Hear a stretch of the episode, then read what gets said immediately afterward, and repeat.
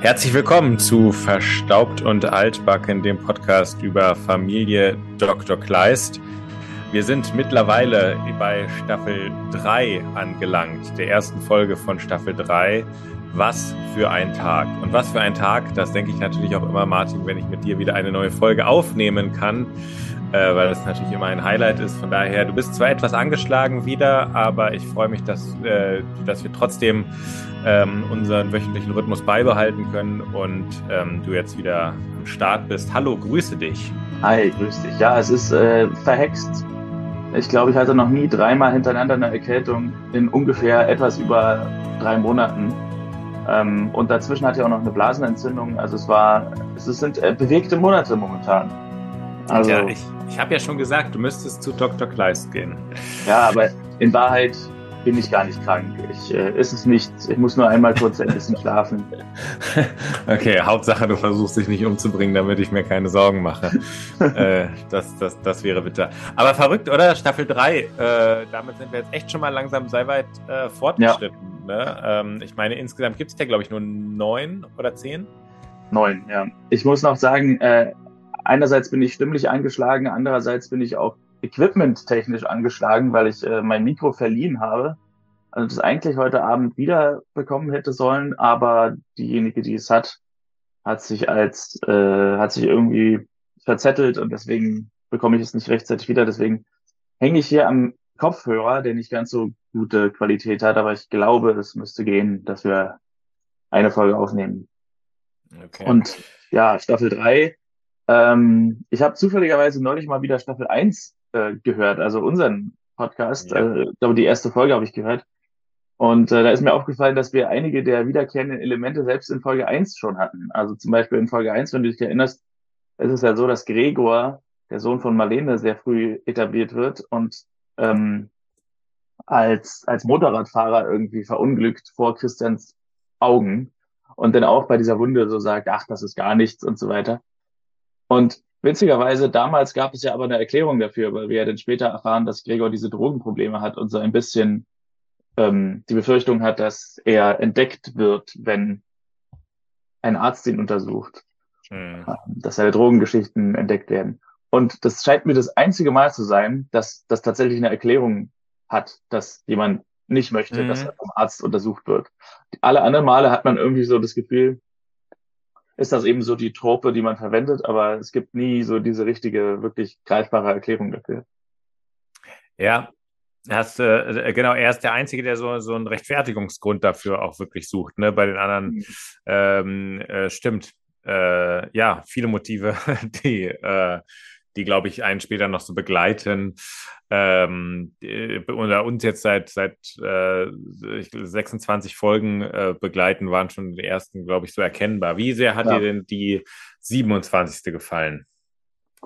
Ähm, also ich fand, das war eine ziemlich klassische Kleist-Folge, die ziemlich ähnlich ist wie viele Folgen davor. Ich habe den Eindruck, dass ähm, die Staffel ihren Erzählton gefunden hat, äh, die Serie ihren Erzählton gefunden hat und von dem jetzt auch am Anfang von Staffel 3 nicht abgewichen ist.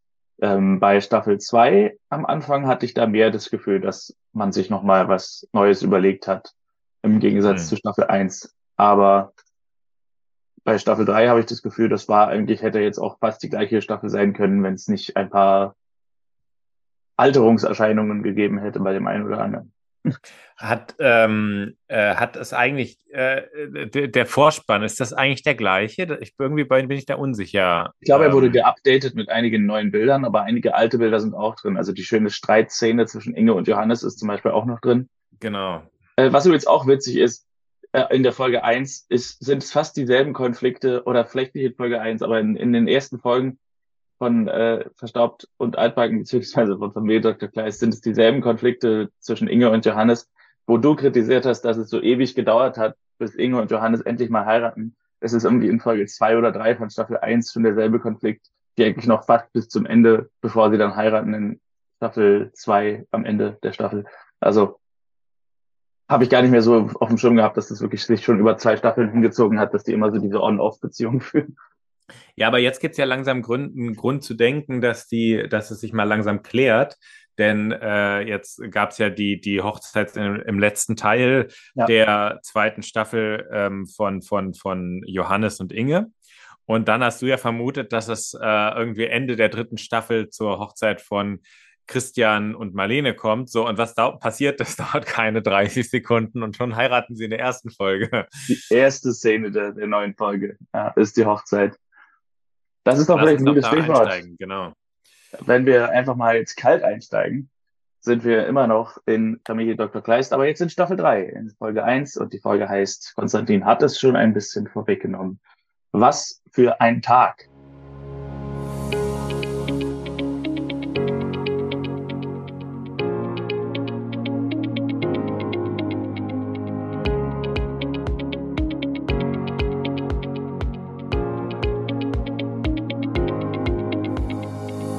Und erste Szene, erster Satz meiner Notizen, Marlene und Christian heiraten. Ähm, anders als Inge und Johannes nicht im kleinen Kreis, sondern die haben quasi alles eingeladen, was Sagen und Namen hat aus Eisenach, inklusive Frau Baum, die Frau des Bürgermeisters, allerdings nicht Erwin Baum. ja, äh, komisch, ne? Ähm, ich habe eine Theorie, warum. Okay, willst du ich, sie gleich erzählen? Ja, ähm, ich vermute, Erwin Baums Schauspieler Bernd Herzsprung ist entweder verhindert oder was weiß ich, zu teuer gewesen für diese eine Szene.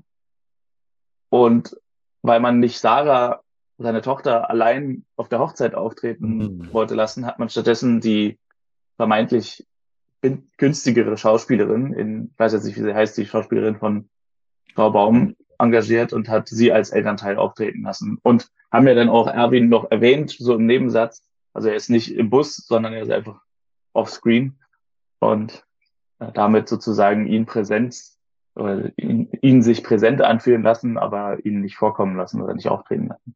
Mhm. So, Marlene ist schwanger mit dem Babybauch und ähm, ich habe mir hier mal ein bisschen Mathematik hergeleitet, denn am Anfang dieser Staffel ist Marlene ja jetzt ziemlich schwanger, dass man den Bauch sieht. Und wir haben ja immer eigentlich gelernt, dass der Winter übersprungen wird in der Staffelpause. Und am Ende der letzten Staffel war Marlene noch so schwanger, dass man es noch nicht gesehen hat. Aber ich glaube, in dem Gespräch mit Verena, als sie sie untersucht, wurde irgendwas gesagt von wegen zweiter Monat oder irgendwas. Vielleicht sogar schon dritter Monat. Das heißt, ungefähr ein halbes Jahr ist vielleicht vergangen. Was vielleicht sogar ein bisschen optimistisches, vielleicht eher weniger. Und wo es für mich nicht aufgeht hier, ist bei Lisa Marie Koroll, die in diesen mhm. drei Monaten zwei Jahre älter geworden ist.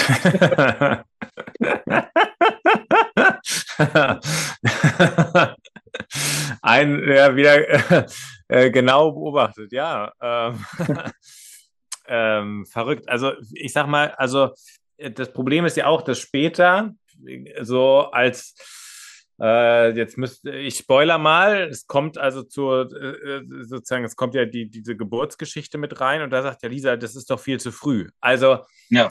wenn sie gesagt hätte, wenn sie überrascht gewesen wäre und hätte gesagt, das ist doch viel, viel, viel, viel, viel zu spät, dann hätte das Ganze wieder eine Logik bekommen. Aber so, ähm, ja, das äh, ein guter Filmfehlerblick hier. Ja.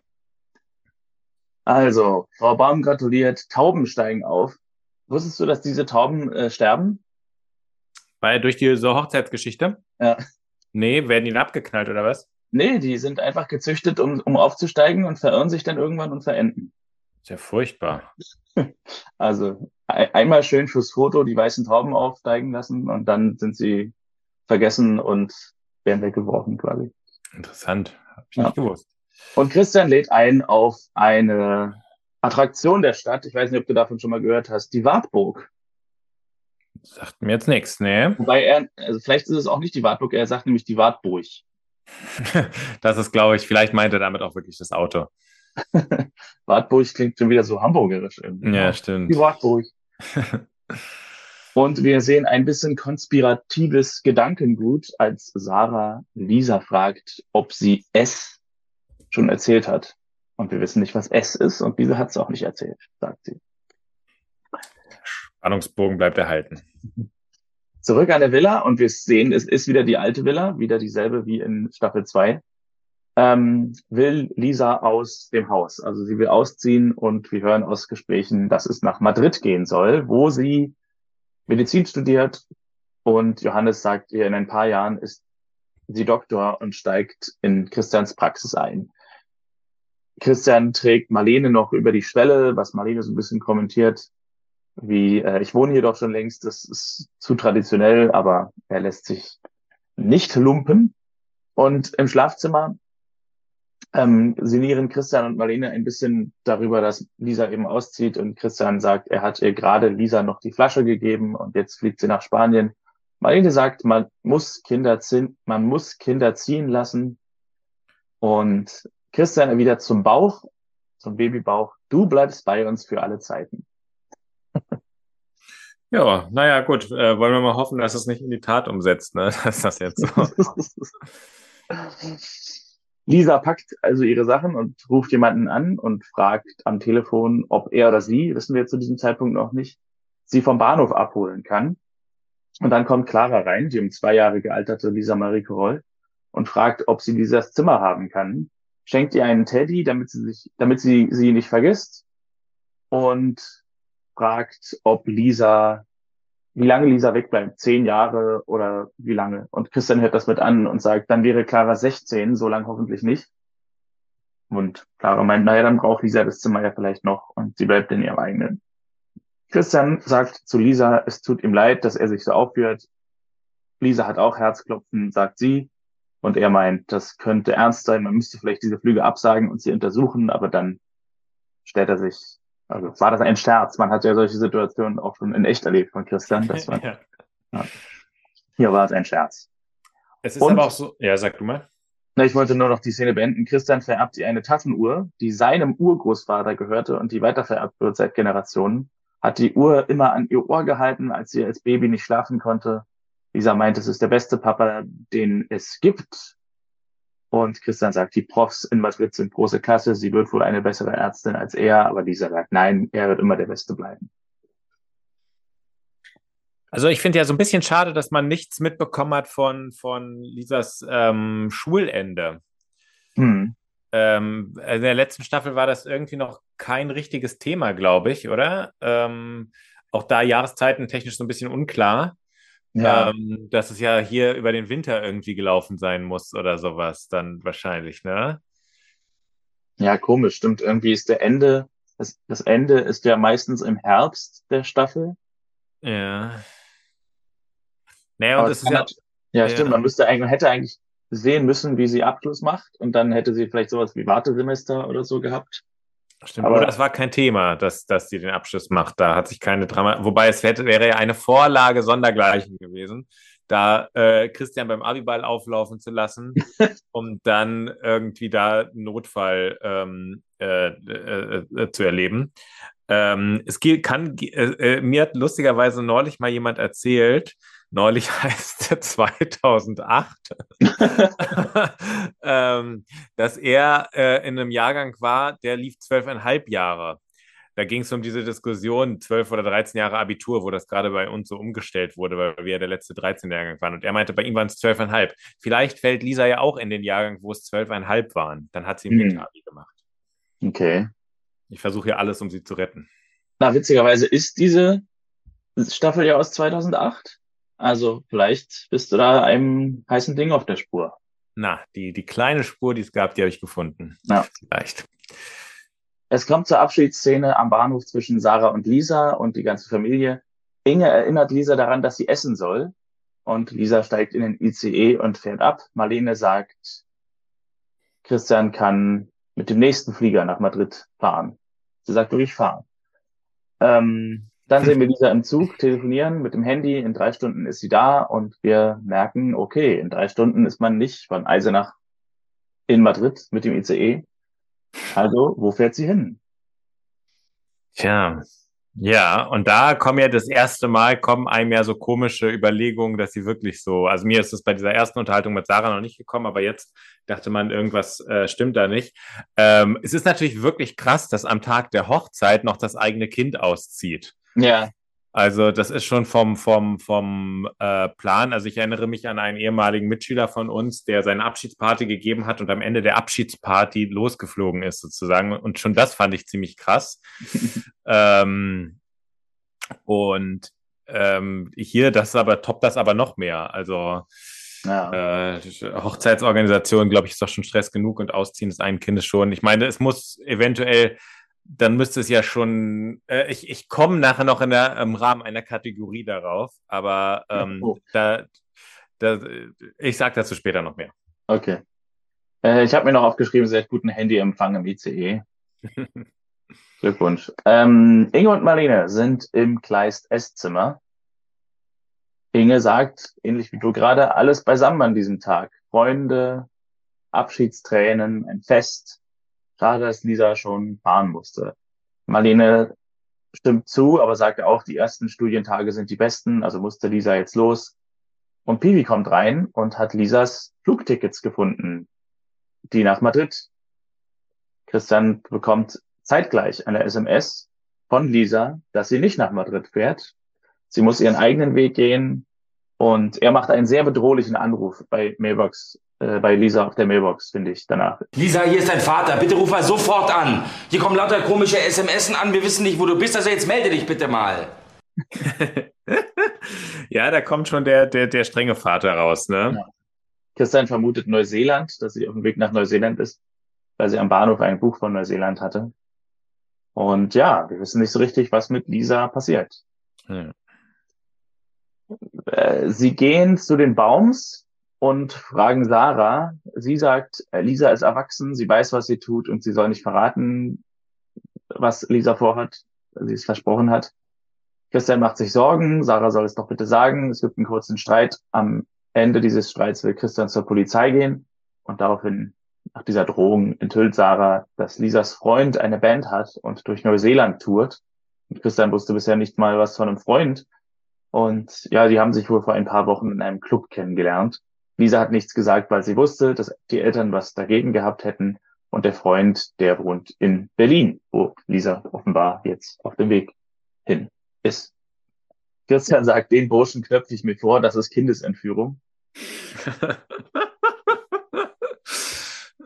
ja. Bei so einer besonnenen Reaktion kann ich Lisa verstehen, dass sie nichts sagt.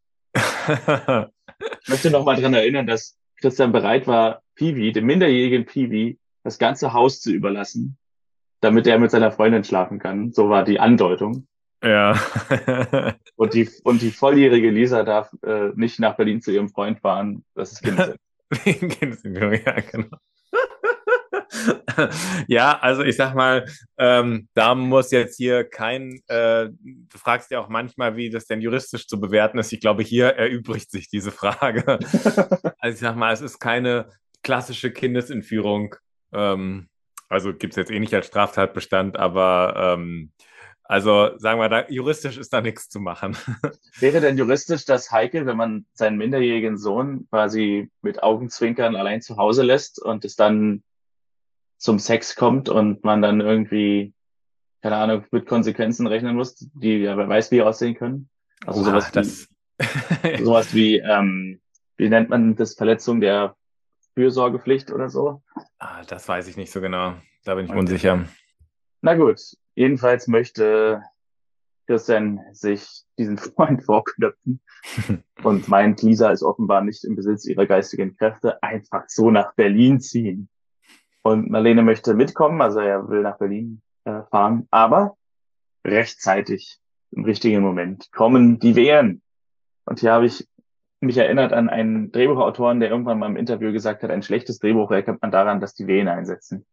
Also, oh. äh, wenn eine Geburt sozusagen eingeleitet wird, um die Dramatik zu erhöhen, dann ist das so ein Klischee, ja, ein Klischee-Versatzteil von Autoren Vehikeln, womit mhm. sie sich helfen, wenn sie aus irgendwelchen Situationen nicht rauskommen. Du meinst, das ist sozusagen äh, der, der, was so im Fußball so dieser Gewaltschuss aus 40 Metern dann einfach so ist, dass man halt denkt, irgendwas muss jetzt passieren. Na, vielleicht nicht der Gewaltschuss aus 40 Metern, sondern so die Flanke aus dem Halbfeld. Wenn man so weiß, okay, es geht eigentlich gar nichts, aber irgendwie machen wir mal was. So. Okay. okay. Hm. Johannes und Clara spielen derzeit ein, äh, der war ein Brettspiel und Piwi informiert sie, dass das Baby kommt. Clara meint, sie würde gerne auch, ähm, nee, sie würde auch aus Marlines Bauch raus wollen, wenn sie da drin wäre. Was auch immer diese Zeile sagen sollte. Ja, Claras, Claras Textzeilen sind schon immer darauf gemünzt, dass sie irgendwie so niedliche Kindervorstellungen hat und so, ne? Ja. Ähm. Ja, manchmal schießt es etwas übers Ziel hinaus, habe ich das Gefühl, so dass man so denkt, was soll mir das jetzt sagen? Carola Baum und Sarah verabschieden sich. Sarah zieht nämlich weg, um woanders Abi zu machen. Äh, und meint eben irgendwas, zitiert sie, dass ihr Vater gesagt hat, ohne Abi kein Leben. Und das war ein typischer Erwin Baumsatz. Und in der Villa Kleist hören wir dann sehr schnell Babygesprei. Ja. Und Marlene ist voll angezogen und offenbar hat Christian das Kind zur Welt gebracht. ja, es, es ist wirklich, äh, es ist ein, ein sehr, also eine Geburt ist ja schon ein sehr archaischer Vorgang ähm, und äh, es wirkt da sehr, sehr zivilisiert na, auch so, wie sie sofort wieder angezogen ist. Und also ja. sie hat ja wirklich ihre Bluse wieder schön an und ihre Hose und so. Ja, ja bestens. So. Ja. Und er, Christian ist natürlich sofort besorgt, als er das Kind sieht, weil das Baby hat anscheinend Fruchtwasser eingeatmet und hat Probleme beim Atmen. Also das ich jüngste hoffe, Familienmitglied hat sofort auch ein medizinisches Problem. Genau, ich wollte gerade sagen, ich hoffe, du denkst da immer an mich äh, und meine, meine These von Anfang. Ähm, hier ist es sofort abgearbeitet mit dem, mit dem medizinischen Problem. Vielleicht kommen ja. ja auch noch ein paar dazu. Mal gucken, aber einmal auf jeden Fall schon. Ja. Das könnte man eigentlich auch gucken. Nicht nur, wer hat den häufigsten Dahlmann, sondern wer war am häufigsten lebensgefährlich krank. Marlene hat jetzt auf jeden Fall schon zwei. Die hatte ja einmal diese, ähm, diesen, diesen Verdacht auf MS und dann eben jetzt nochmal ja, Schlangenbiss in der letzten Folge. Stimmt, wobei der Schlangenbiss wirklich tödlich ja. hätte sein können. Ne? Ja, und Christian fährt mit dem Baby in die Klinik. Johannes, Pivi und Christian fahren rasant durch Eisenach. Die Straßen sind verstopft, deshalb steigt Christian aus und geht zu Fuß weiter. Das Baby wird in der Klinik untersucht, muss ein paar Mal abgesaugt werden. Ähm, aber jetzt sind seine Chancen gut, sagt eine neue Ärztin, deren Name ich jetzt hier nicht habe, aber nicht mehr unser beliebter Kollege Dr. Marius Berg. Ja. Ja, ich, äh, das, das Lustige ist ja, wie Christian den Notarzt ruft und dann sagt, äh, das dauert zu lange, ich fahre dahin. Ich meine, der Notarzt ist der, äh, ich weiß ja nicht, wie nah die Klinik ist, aber es wäre, es könnte ja so ein verrücktes Setting werden, dass der Notarzt aus der Klinik quasi dahin fährt und Christian sagt, nee, es ist schneller, wenn ich zur Klinik fahre. Was ja wiederum unlogisch wäre, aber das weiß man jetzt alles nicht. Ist. Ich denke noch gefällt, dass er so aus dem Beifahrerfenster so ein kleines Blaulicht auf sein Autodach stellt. ja, stimmt. Johannes kommt nach Hause mit Pivi, erzählt, was passiert ist und dass es dem Baby gut gehen wird. Der Junge heißt Paul. Also ich weiß nicht, es gibt so ein paar Namen, die sind für mich einfach so, wenn ich, wenn, kennst du dieses Geräusch, wenn man einen, einen Fernsehsender eingeschaltet hat früher, wo nichts drauf war und da kommt einfach nur so weißes Rauschen? So. Ja. Und das löst der Name Paul bei dir aus? Das ist für mich der Name Paul. Das ist einfach so ein Name, der ist einfach ein Nichtsname. Okay. Alle Pauls, die jetzt zuhören, das tut mir sehr leid. Aber ja, schon haben wir 400 Abonnenten, Abonnenten verloren, sehe ich gerade. wir haben eine Polizistin, wo man sich dreimal um die Ecke gewunden hat, um ihr einen kreativen Namen zu geben, die dann Ray Manka gehieß, gehießen hat. Und der neue Junge, der jetzt hier wahrscheinlich eine Hauptrolle wird, heißt Paul. Whatever. Marlene will ins Krankenhaus, Johannes fährt sie, Inge meint, es ist ein so, so ein schöner Name. So ein schöner Name, Paul. Ja. Ich wollte gerade sagen, du hast deine Meinung ja, zumindest ähm, wird deine Meinung ja von manchen Seriencharakteren nicht geteilt. Dann kann ich immer recht haben. Und ja, Paul, so hieß wohl Christians Vater. Also deswegen Paul. Marlene kommt zu Christian und Paul in die Klinik. Paul ist an einer Maschine, wird beatmet und Christian meint, wir können Paul mit nach Hause nehmen, wenn er selbstständig atmet. Nach Berlin will er nicht mehr fahren. Lisa will erwachsen sein. Soll sie das machen? Paul braucht ihn. Johannes kommt auch rein, begrüßt Paul, gratuliert, schlägt vor, dass er nach Berlin fahren könnte. Da muss ich Johannes ein Kompliment machen, weil die Diskussion, äh, also das ist ja schon schwierig, am Tag der Geburt des Kindes ähm, büchst das ältere Kind irgendwie aus. Ähm, und dass Johannes da sagt, nee, ich mach das, äh, das ist ja durchaus so ein Opfer, dass er da ähm, äh, bringt. Und das finde ich eine sehr gute Aktion von ihm. Das ist ja manchmal so, dass wenn zwei, die nah an irgendwas dran sind, sich so verzetteln und dann kommt jemand von Dritten von außen und sagt, komm, ich erledige das und sowas. Das Ja. finde ich irgendwie sehr gut. Piwi sagt Clara gute Nacht. Sie kann Paul sehen, wenn es ihm besser geht, sagt er. Und, oh ja, diese Stelle. Ich weiß nicht, warum Piwi auf einmal anfängt, bayerisch zu sprechen, aber er sagt den Satz, Marlene hat traurig ausgeschaut. Also einerseits die Aussprache des Wortes traurig, Mhm. natürlich, genauso wie Wartburg, nicht traurig, nein, das heißt traurig, auch nicht Honigbrot. Aber ausgeschaut ist einfach ein so süddeutsches Wort. Da höre ich quasi den Redakteur. Wir hatten mal eine Serie für den Bayerischen Rundfunk, ähm, die wir synchronisieren sollten. Und da war es zum Beispiel auch, da hatte, hatte eine unserer Autorinnen getextet, ähm, äh, gib mir den Jungen oder so, das war so ein kleines Baby, gib mir den Jungen. Und der Redakteur hat gesagt, nein, das geht gar nicht. Der muss, wir müssen bitte Bub sagen. Gib mir den und hier bei ausgeschaut, da höre ich quasi schon den, da sehe ich schon den Redakteur von meinen Augen, der sagt, was sagt der da ausgesehen? ja, nein, ausgeschaut heißt's doch. Und was macht man mit dem Bub? genau. Also Marlena traurig ausgeschaut und ja, Clara spricht von, vom Himmel und dass es da schön ist und Paul dann da auch hinkommt und Pibi meint, nee, Paul bleibt noch ein bisschen bei uns, freut sich sicher, sie zu sehen, weil sie auch ein Kind ist. Clara meint, Pibi und Lisa sind auch noch Kinder. Pibi stimmt zu, aber Lisa sei ein ganz besonders blödes Kind. Ich bin übrigens immer sehr beruhigt, wenn ich Paul, äh, wenn, wenn ich Piwi so sehe, weil Piwi eine ähnliche Frisur hat wie ich oder eine ähnliche Unfrisur damals. ähm, also dieses klassische, dass man auf keinen Fall die Haare zu kurz haben will. Sie müssen auch immer über die Ohren sein und sowas, so dass man so wirklich so einen Topf auf dem Kopf hat. Ähm, äh, und da bin ich immer sehr froh, dass ich nicht der Einzige bin, der so diese kleine Verirrung früher äh, Vermutlich hatte. in derselben Zeit, so 2008, ne? Ja, würde ich mal ausschätzen, genau. Ja, wir sehen Johannes Auto fahren nachts nach Berlin, telefoniert dabei mit Inge und sehr löblich, anders als Susanne Kleist in Folge 1 auf Freisprechanlage. Ja, ja. Ähm, das, er hält sich ganz stark an die Regeln. Und äh, ja, sagt äh, äh, zu Inge am Telefon, schlaf gut. Und sie sagt, ja, du auch. Äh, nein, schlaf bloß nicht. Und dann muss er äh, ziemlich herzhaft lachen. Das war für mich so einer der ersten schönen Johannes und Inge Momente, wo sie so wirklich miteinander herzhaft lachen. Ja, stimmt. Ja. Und merkt, das Verhältnis hat sich etwas verbessert, seit sie geheiratet haben.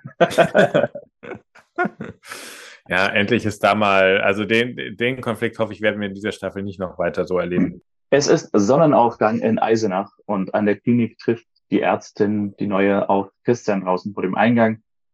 Sie meint, sie hätten auch nach Hause gehen können. Der Junge hat nichts davon, wenn Christian oder Marlene zusammenklappen.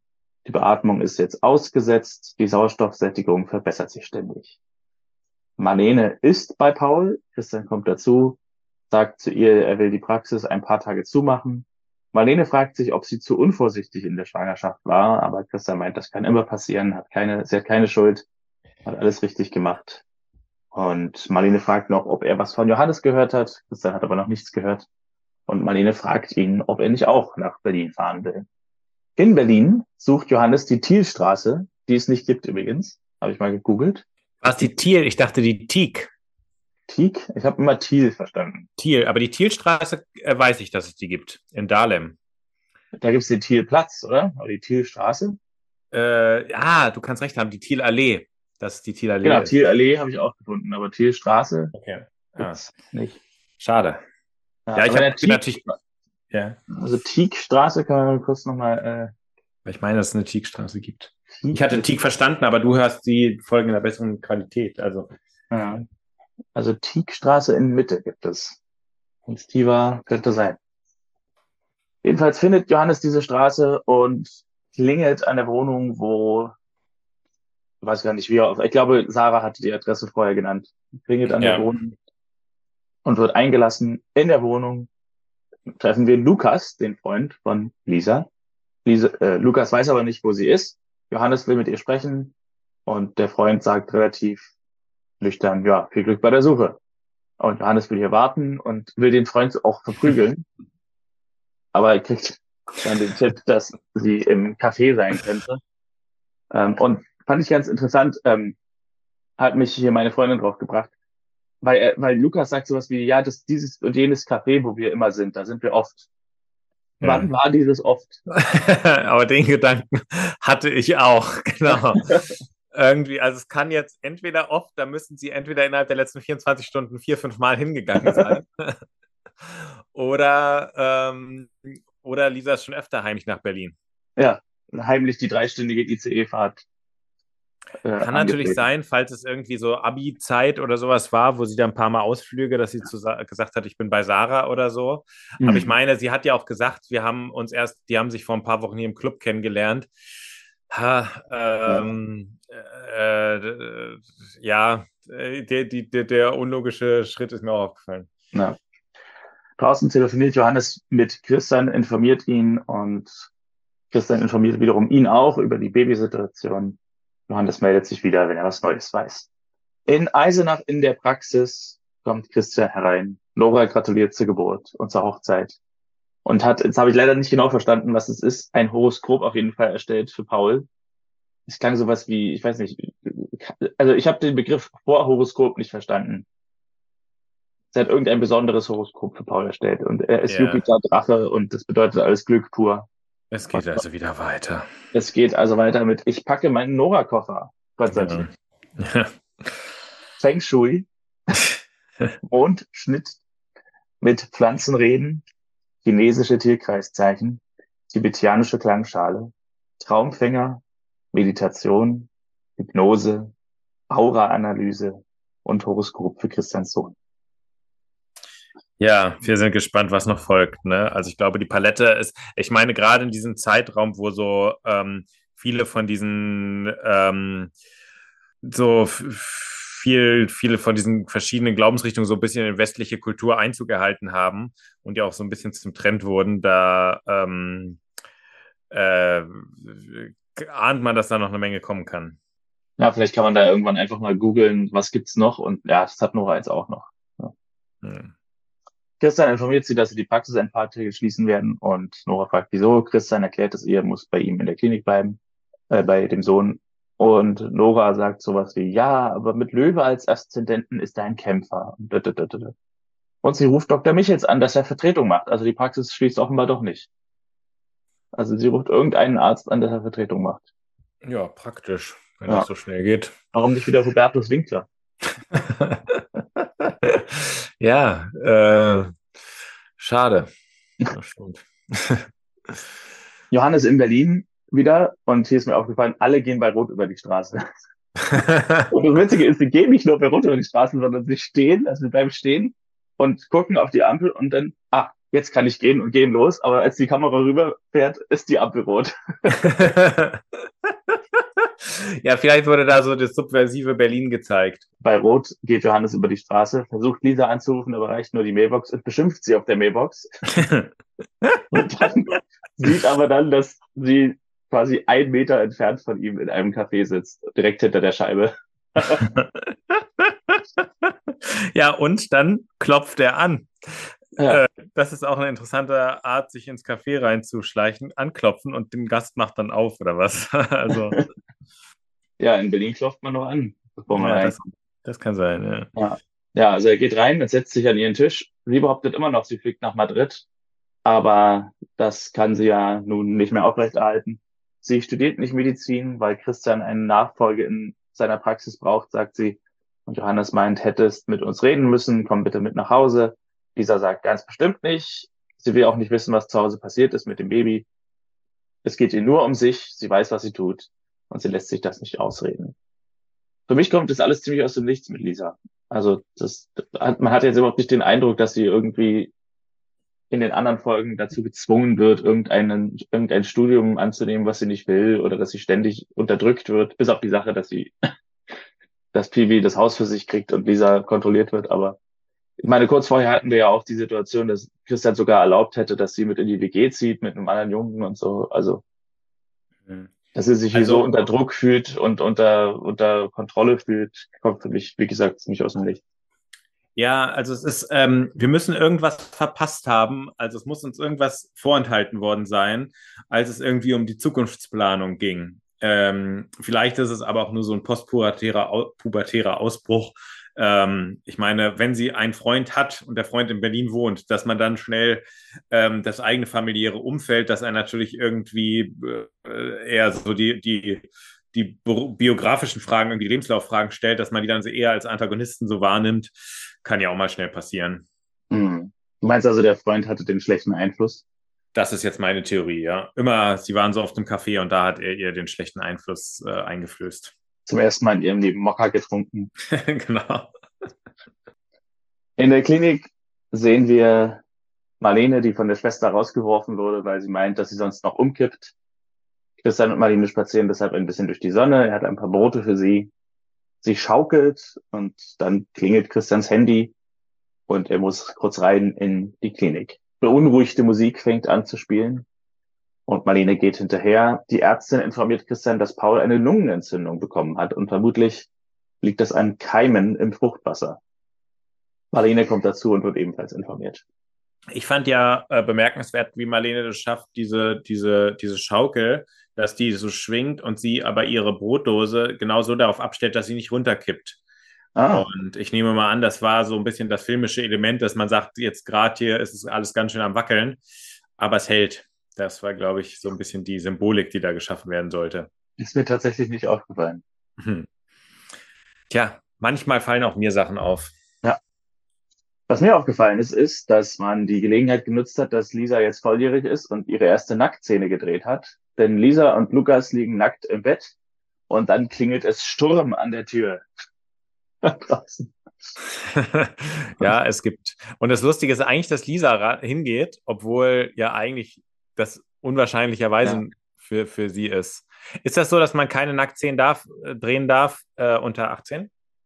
Ich vermute mal, oder? Also ich äh, vermute mal, du wirst jetzt kaum irgendwie mit minderjährigen Nacktszenen drehen können, oder? Also, keine Ahnung keine Ahnung, ich weiß, dass die bei, bei beim Vorleser mit David Cross und Kate Winslet, dass sie da ähm, äh, während des Drehs wurde er 18 und dann konnten die sozusagen am 18. Geburtstag haben die dann alle Szenen gedreht, die da relevant waren. In Amerika waren die da sehr, ähm, wurde das sehr strikt gehandhabt. Ich weiß, äh, gehandhabt. Ich weiß nicht, wie es in Deutschland ist. Es gibt einen alten Film, Romeo und Julia von, ich glaube, Zeffirelli, irgendwie aus den 60ern, wo die Schauspielerin von Julia Vielleicht war der Romeo auch noch minderjährig. Auf jeden Fall war sie minderjährig und hat irgendwie, das ist ein italienischer Film mit Sondergenehmigung vom, von, von allen möglichen Stellen eben eine Ausnahmegenehmigung gehabt, dass sie Nacktszenen drehen darf als, ich glaube wirklich noch, also nicht mal eine 17,5, sondern kann sein 15, 16 oder so. Aber sie durfte dann ihren eigenen Film nicht sehen. Weil das war dann eben sehr streng, dass, äh, weil, weil damals die Regeln sehr streng waren, dass ähm, nur volljährige Filme mit Nacktszenen sehen dürfen, durfte sie ihren eigenen Film nicht sehen, weil sie selbst da drin nackt war. Eine schöne Geschichte. Absurd, okay. Es klingelt Sturm an der Tür und Lisa macht auf. Johannes stürmt rein. Johannes sagt, unsere Familie zwingt niemanden zu irgendwas. Wenn sie nicht Medizin studieren will, dann eben nicht. Es ist mit uns durchgegangen, weil wir so begeistert von dir sind. Du musst noch mal mit Christian reden, bevor du abfliegst. Lisa sagt, sie wird das machen wird mit ihm reden, aber sie wird diesen Flug nehmen. Und Johannes erzählt von Paul. Ähm, die, er lässt allerdings aus, dass es medizinische Probleme gibt und Lisa will ausrichten lassen, dass sie Christian liebt. Johannes meint, du kannst mitkommen und es ihm selber sagen, es geht auch übermorgen ein Flieger nach Neuseeland. Lisa antwortet, aber jetzt geht es nicht. Sie kommt mit nach, sie kommt nach Eisenach, sobald sie wieder zurück ist. Johannes gibt ihr eine Umarmung und wünscht ihr alles Glück der Welt. Also gibt sozusagen auf. Äh, was zu negativ klingt. Gibt, aufgeben, das klingt zu negativ. Er merkt, dass sie ganz gefestigt ist in ihren Gedanken und merkt, dass er auf Granit beißt. Ich finde ja, äh, also rein organisatorisch ist er jetzt natürlich in einer schwierigen Lage, weil ob er das gegenüber Christian so äh, vertreten kann, dass er sagt, ja, ich habe mit ihr gesprochen, aber da lässt sich nichts machen, ähm, könnte ich mir vorstellen, dass das zu einem äh, Konflikt ähm, äh, hätte führen können. Mhm. Ich fand den Moment aber ganz schön, dass Johannes dann wirklich sagt, okay, äh, es ist, wie gesagt, mir fällt kein positives Wort dafür ein, aber Ähm, äh, mir wird ja sowieso hier ganz schön viel reingeredet so in Lisas Leben. Wenn sie als 18-Jährige mal kurz Groupie sein will und einen Bandsänger mit auf eine Tour nach Neuseeland folgen, dann ist das ihr gutes Recht. Und ähm, auch hm. ausbrennen und mit dem irgendwie in Berlin wohnen, ist ihr gutes Recht. Dafür, und, und, und die Leute tun ja wirklich so, also die Familie tut ja wirklich so, als würde sie jetzt irgendwie losziehen und Drogen verkaufen oder so. Also du kommst jetzt mit nach Hause und so. ja, ja, als würde sie jetzt irgendwie auf den Strich gehen oder so. Ja. Und ähm, darum finde ich es hier ganz schön, dass Johannes am Ende dann doch diese Einsicht bekommt und ihr dann sagt, okay, dann wünsche ich dir alles Glück der Welt und mach's mhm. gut. So. Ja. Mhm. Er, er, er, er sieht als erster ein, dass sie keine Erlaubnis braucht, dass die Familie es vielleicht anders gern hätte, aber dass, wenn sie sich was in den Kopf gesetzt hat, was auch zu 100 Prozent ihre Überzeugung ist, dann kann ein anderer nichts weiter tun, als ihr dabei Glück wünschen. Mhm. Ja, stimmt. In Eisenach entdeckt Clara mit Inge Johannes, der wieder da ist, in der Fußgängerzone und Inge fragt, was ist. Johannes sagt, keine Chance, sie fliegt morgen früh. Und Inge meint, sie muss uns beweisen, dass sie ein eigener Mensch ist. So vermutet sie. Und Johannes entgegnet, das muss sie doch gar nicht, wir wissen es doch.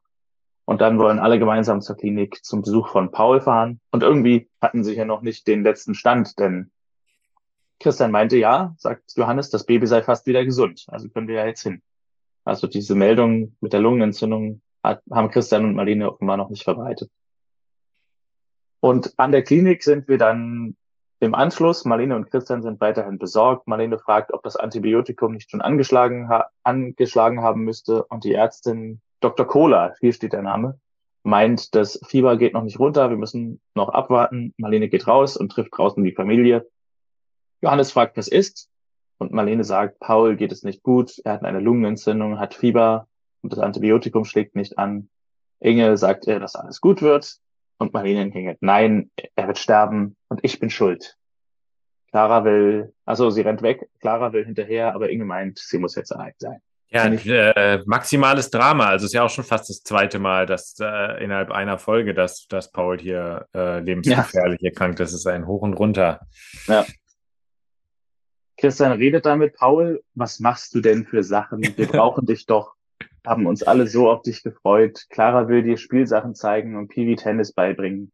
Paul, du schaffst das. Und er hält noch einen Plastikpokal hoch und sagt, du willst doch noch ganz viele davon gewinnen, oder? Nein, das ist Du wirst doch jetzt nicht schlapp machen. Wäre gut, wenn er jetzt alle, alle Dahlmann-Sätze reingepackt hat. Ja, ja. In der Kleistvilla in der Nacht klopft Inge an das Schlafzimmer von Marlene. Marlene möchte einfach nur allein sein. Und Inge geht daraufhin zu den anderen, meint, sie will allein sein. Auch Piwi soll nicht hochgehen. Johannes sagt, sie kann doch nichts dafür. Warum macht sie sich solche Vorwürfe? Und überraschend kommt Lisa rein, die gar nichts von der Situation weiß. Also die kommt da rein, als wäre eitel Sonnenschein. Und meint, übermorgen geht auch noch ein Flieger. Piwi informiert sie, was passiert ist. Es klopft bei Marlene. Also wir schneiden wieder zu Marlene ins Schlafzimmer, es klopft und draußen ist Lisa und kommt rein und es gibt eine Umarmung zwischen ihr und Marlene. Lisa tut es leid. Sie, damit sind äh, Christian und Paul gemeint, sie brauchen uns, wir, wir sollten hingehen, auch wenn Marlene es schrecklich findet, ihn so hilflos zu sehen. Ähm, ich weiß nicht mehr genau 2008, wie, wie flexibel man Flüge umbuchen konnte, aber ich glaube, das war noch so die, die Zeit, wo es noch ziemlich teuer war. Mhm. Und ein Flug nach Neuseeland ist, glaube ich, zu keinem ja. Zeitpunkt wirklich billig. Also. Ja. ja. Das ist ja auch so ein Tagesflug, die, die kosten gerne mal vierstellig. Also ja, genau. hoffentlich verdient der Freund mit der Band gut. ja, der muss das mal alles wieder reinspielen. Oder sie fliegt gar nicht, mal gucken. Also, Ein ganz neuer Plan, ja. ja. Marlene kommt zu Christian in Pauls Zimmer, sie halten nachts Wache am Bett. Das ist jetzt hier eine längere ähm, Collage, wie wir immer wieder neue Szenen sehen, die uns sozusagen verdeutlichen sollen, dass die Zeit vergeht. Christian ist auf dem Klinikflur, läuft an Lisa vorbei, bemerkt sie erst nicht, erst als Lisa ihn anspricht. Wir sehen aber kein Gespräch zwischen den beiden. Dann wieder Marlene und Christian an Pauls Bett. Nächster Zeitsprung Lisa und Clara und Pivi und Inge und Johannes, also die Familie, warten im Wohnzimmer. Nächster Zeitsprung ist dann der nächste Morgen. Und wir hören es schon an der Musik, die harmonischer wird, dass das Gröbste überstanden ist, denn Paul macht die Augen auf in der Klinik, Marlene holt Dr. Cola, per Knopfdruck, das Fieber ist gesunken, Antibiotikum hat angeschlagen, er ist über den Berg. Große Freude. Paul bleibt dabei in der Serie. Ja, das äh, maximal dramatisch, äh, wie es jetzt. Äh, ja, also ähm, äh, es, es war ja wirklich das maximale Drama, was es jetzt zu Beginn seines Lebens schon mal gab, aber ähm, ja, alles gut ausgegangen. Also er ist ein Frühchen, er hatte Fruchtwasser eingeatmet und direkt eine Lungenentzündung. Das ist schon echt heftig. Mhm. Die Kleist-Familie kommt die Villa-Treppe herunter, als Marlene und Christian mit dem Baby nach Hause kommen. Clara fragt, ob es denn nun gesund ist und dann will sie sofort mit ihm spielen. Und dann sind wir wieder am Bahnhof, wo wir am Anfang der Folge schon waren. Lisa verabschiedet sich wieder. Christian wünscht viel Spaß in Neuseeland. Also er hat sich jetzt auch damit abgefunden. Es war wahrscheinlich einfach keine Zeit mehr, um noch die Szene, die man eigentlich mit Johannes schon ein bisschen gesehen hatte, zwischen Lisa und Christian, nochmal zu zeigen, dieses klärende Gespräch. Aber Christian ist zufrieden damit und wünscht ihr viel Spaß in Neuseeland. Lisa dankt ihm für alles. Und wenn sie zurück ist, dann reden wir über alles, ob sie studieren will oder eine Lehre machen will. Und Christian sagt, er ist sich sicher, sie wird das Richtige entscheiden. Und könnte sein, das ist das Ende von Lisa in der Serie erstmal. Könnte sein, aber ich meine, dass sie im Vorspann doch vorkommt, oder? Ja. Von daher, da kommen doch dann schon die Hauptcharaktere mal vor. Wenn jemand nur ein einziges Mal vorkommt, äh, dann äh, wäre das ja, glaube ich, ein bisschen wenig. Ne? Äh, aber ja. wer weiß. Vielleicht ist sie jetzt immer am Telefon oder so. Ja, das kann natürlich sein. Oder es ist wie bei Johannes und Inge in der einen Folge, wo sie diese Norwegen-Reise gemacht haben. Oder war es Venedig, wo sie so äh, eine genaue Anzahl von null Folgen dadurch verpasst haben. Ja, stimmt. Und am Ende ist es so, ja, dann auf nach Venedig und so und in der nächsten Folge, ach, war das toll in Venedig. ja, ich meine, es ist ja jetzt hier auch nur eine Bandreise geplant, ne? Also so, ja. das dauert ja auch nicht allzu lange eigentlich. Eine Szene haben wir noch. Christian kommt nach Hause. Marlene ist mit Paul auf dem Sofa. Marlene fragt ihn, bist du glücklich? Und Christian sagt, sehr. Und dann habe ich mir aufgeschrieben, Kuss und Schluss.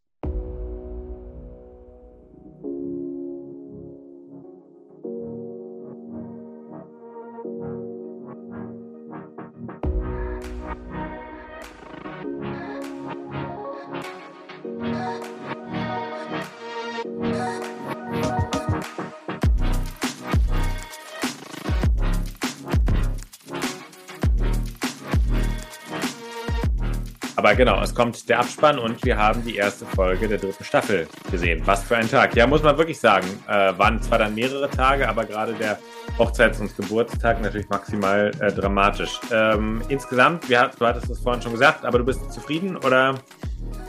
Naja, also zufrieden. Also es war jetzt nicht gerade eine meiner Lieblingsfolgen bis hierhin.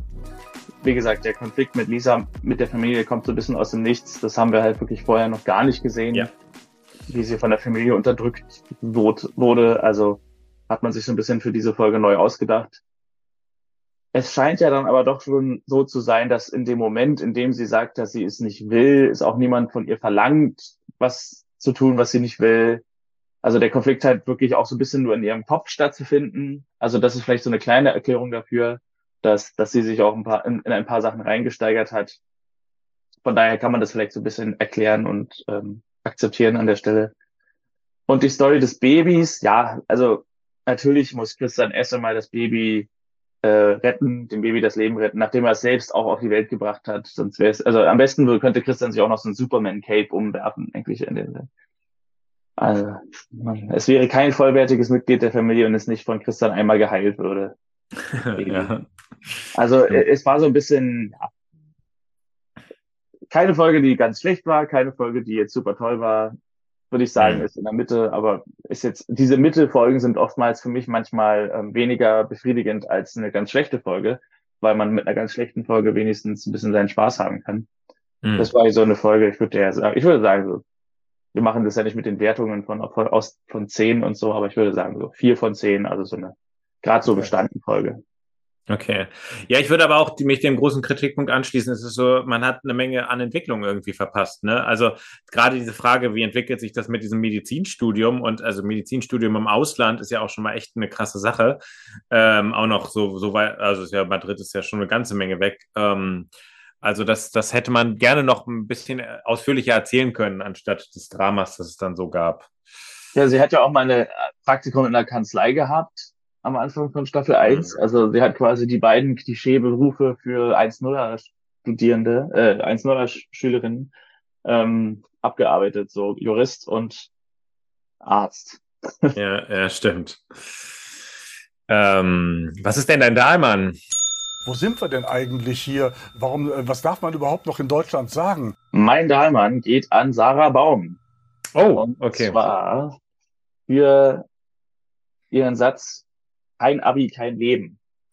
ja, das stimmt. Dann muss man natürlich noch einschieben, dass der Satz zitiert ist von Erwin Baum, aber er geht trotzdem an Sarah Baum, weil sie zitiert Erwin Baum, dem würden wir ja so einen unwahren Satz und einen, einen abschätzigen Satz zutrauen. Mhm. Aber dann sagt sie sowas wie, bei allem Unsinn, den Papa so von sich gibt, da hat er recht. Also Sarah Baum, herzlichen Glückwunsch. Ich glaube, das erste Mal für mich. Ja, äh, sehr gut beobachtet. Wieder ein schöner Satz, der so einfach, äh, weil er, weil er nichts mit der üblichen Dramaturgie zu tun hat, sonst verschwinden würde, aber den hast du nochmal gut aufgedeckt. Das ist wirklich wahr. Also der Satz ähm, ist, äh, ist, ist, ist einfach Quatsch und ja. es ist auch Quatsch, sie kann es ja gar nicht bewerten. Also ja. ähm, ja, das ist wahr. Mein, ähm, mein Dame muss in diesem Fall an Lisa gehen. Ähm, man, und zwar, ich würde gerne eine Aktion besonders ähm, herausstellen ähm, in dieser gesamten Quatschaktion, dass sie da irgendwie zu ihrem Freund und dann Neuseeland und sowas. Und zwar, dass sie ähm, sich von, von, ähm, von ihm verabschiedet ähm, an seinem Hochzeitstag also von Christian? Also von Christian, genau. Obwohl sie ja weiß, dass es nicht, also ich habe gedacht, so Madrid könnte ja sein, dass sowas ist wie an dem nächsten Tag beginnt die Uni oder irgendwie sowas. Hm. Ähm, aber sie hat ja anscheinend die erste Nacht da irgendwo einfach in Berlin verbracht und gechillt und in irgendeinem Café. Und dass man da die Hochzeit des eigenen Vaters irgendwie so, so äh, untergräbt, so ein bisschen, weil man selber dann noch für den Abschied sorgt, finde ich ein bisschen unverschämt. Und an diesem Tag noch eine SMS schreibt ähm, also jeglichem Konflikt ähm, äh, aus dem Weg gehen will und da dann die Unabhängigkeit für sich rausproklamiert. Also ich kenne eine Bekannte von mir, die hat mal, ohne die, die, Eltern zu informieren, eine Reise gemacht und ist dann zurückgekehrt und hat erzählt, übrigens, ich war nicht da und da, sondern ich war da und da. Mhm. So, und das hatte für mich, hat für mich eine Logik, weil dann sagst du, okay, ich will mal was für mich erforschen und ich will es wirklich alleine machen, unabhängig von den Eltern. Aber die, der Zug fährt ab und ich schreibe meinen Eltern, äh, ach übrigens, ich bin jetzt ganz eigenständig und mache mein Ding. Also wozu soll das führen? Natürlich machen die sich Sorgen und natürlich muss ich mich dann behaupten in mhm. diesem ganzen Konflikt. Ähm, dann kann ich es aber auch wirklich davor machen oder ich mache es danach, aber mhm. nicht irgendwie so zu Beginn. Also das, das, das ähm, ist von A bis Z unlogisch. So. Ja. Und außerdem muss man mal sagen, ich weiß ja nicht, ob Geld in der Familie ein großes Thema ist, aber wenn ich, wenn ich schon fake, dass ich nach Madrid fliege, dann fake ich bitte auch den Kauf von Flugtickets und äh, äh, äh lass nicht einfach irgendwelche Tickets da, äh, kauf nicht irgendwelche Tickets, die dann eh verfallen. Ja, das stimmt. Ja es ist ja auch witzig, dass sie diese SMS schreibt und dann offenbar das Handy ins Wasser wirft, weil sie überhaupt ja dann danach gar nicht mehr erreichbar ist. ja. Und wir sehen ja auch später einmal, wie Johannes versucht, sie anzurufen, direkt die Mailbox ist und sie sitzt im Café. Also sie hat jetzt nicht, sie ist jetzt nicht irgendwie auf Tauchstation oder so, sondern sie hat auch mal einfach das Handy aus oder weggeworfen oder so, ja. damit niemand ihr äh, antworten kann auf diese SMS. Ja.